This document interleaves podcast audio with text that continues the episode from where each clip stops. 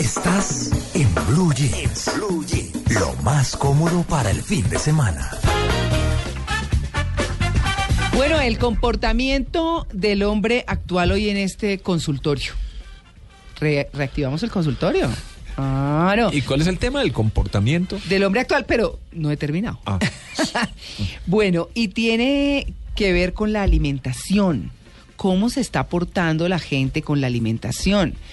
Mm, hay preguntas muy importantes como por ejemplo, eh, ¿cuáles son los excesos de los hombres de hoy cuando come? ¿Qué come? Y esto lo lleva a uno a pensar un poco en la relación depresión-sobrepeso, por ejemplo. O por qué todos tendemos al sedentarismo, pues son estilos de vida. Así que hemos invitado a la médica psiquiatra Olga Albornoz, eh, con quien vamos a abordar este tema. Doctora Albornoz, muy buenos días. Hola, buenos días. Bueno, este tema que suena como, ay, sí, sobrepeso, pero ya toda esa relación de sobrepeso con ansiedad o con depresión y demás, ¿qué pasa con el estilo de vida del hombre hoy en día? Bueno, María Clara, básicamente es que tenemos que abordar la cosa como una cuestión integral, ¿cierto? Sí. Porque ya yo creo que todos estamos aburridísimos, o un porcentaje muy alto de la gente está aburridísima, que usted va y consulta por un orzuelo y le dicen, el problema es que usted no hace ejercicio. Ah, ¿Cierto? sí. Está bueno, sí. Entonces, la cuestión es mucho más integral, la cuestión es mucho más grande de lo que usted piensa. Mm. Por ejemplo, estamos viviendo, esto lo dijo un filósofo en, en hace poco, estamos viviendo con genes prehistóricos en un mundo posmoderno.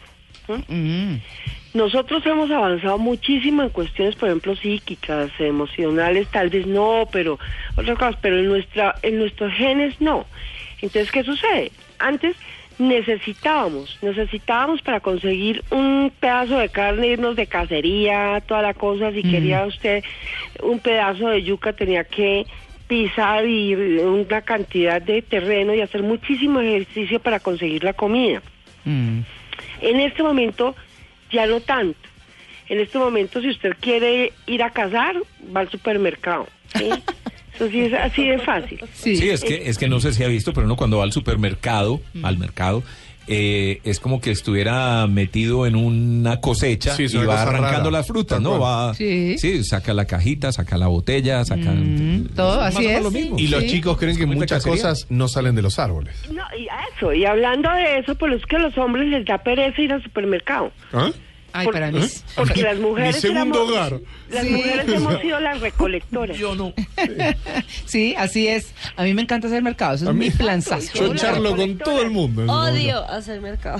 Y Ay, no, miramos el no atún y miramos si tiene más gramos, menos gramos Claro, y no sé qué, precio. porque es tan barato. Si tiene mucho sodio. Hay, hay un problema y es que ir al mercado es antojarse de una cantidad de cosas Sí. que uno no... hay que ir con hambre. No hay que ir con No, hambre. imagínese. Y lo primero que compro son los productos de limpieza y al final los congelados. Porque Ah, después la demora en la caja no se me... Derritan. Mm, Está bien, está bien. Pero no, no, eso es gusto, es- eh, las recolectoras siempre fuimos las mujeres, Sí. los cazadores los hombres. ¿Mm? Entonces, bueno, eso, eso sigue, eso se ve. Por ejemplo, cuando entramos al supermercado ya de una vez se ve. ¿Y qué sucede? Estamos en un mundo donde todo es muy fácil y donde estamos en un sistema de trabajo que no es exactamente un trabajo de ejercicio en la mayoría de los casos. Mm, ¿Mm? mm. Entonces, ¿qué sucede? Estamos gastando mucho menos energía, ¿sí? Que antes y estamos teniendo la misma cantidad de comida, además sazonada con otras cosas. Pero el problema tal vez es que si usted es una persona que no tiene dificultades, que tiene una cuestión emocional estabilizada, mm, que eso no es tan fácil, sí, está, usted no se deja llegar a unos puntos de obesidad de, de, este- de esta magnitud, ¿cierto? Claro. ¿Qué está pasando detrás? ¿Qué está pasando detrás? ¿Por qué estamos en un mundo donde una de las primeras epidemias es el sobrepeso? Pero también tendríamos que entrar a pensar, sobrepeso y la otra epidemia es la enfermedad mental. Mm. Como dice el último estudio de salud y me voy para Colombia, ¿no? Sí, La depresión y la ansiedad. sí. Entonces, ¿qué sucede? Cuando usted tiene depresión o ansiedad, no sé si lo hayan tenido, esperemos que no, ansiedad sí lo hemos tenido todos, Sí. ¿sí? Nos sentimos absolutamente vacíos. ¿sí? Mm. Y la situación es llegar y comer y comer y no estamos parando. con otro problema. Entonces vámonos un poquito más adelante. Nosotros somos quienes suministramos el alimento de nuestros hijos. Nuestros hijos se alimentan por imitación con nosotros o por lo que nosotros suministramos.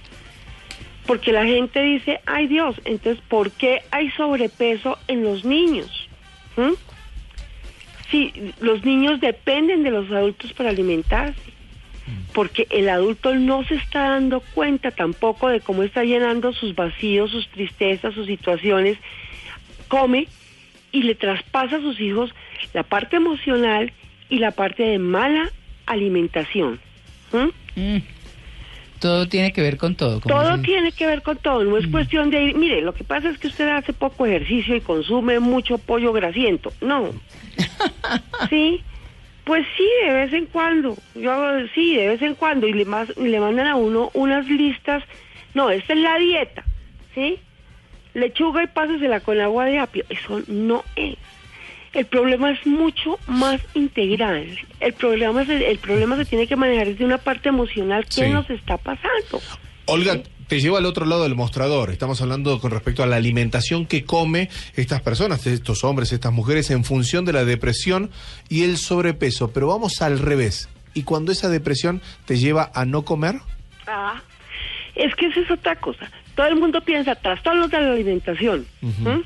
Entonces piensa en la anorexia o la bulimia, ¿cierto? Trastornos de la alimentación son muchas cosas, muchas, ¿sí? Entonces, ¿qué sucede?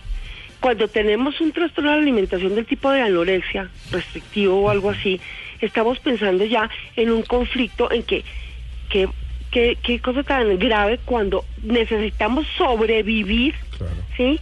Y estamos dejándonos morir de hambre y además, curiosamente, ni siquiera nos estamos dando cuenta de que eso está pasando.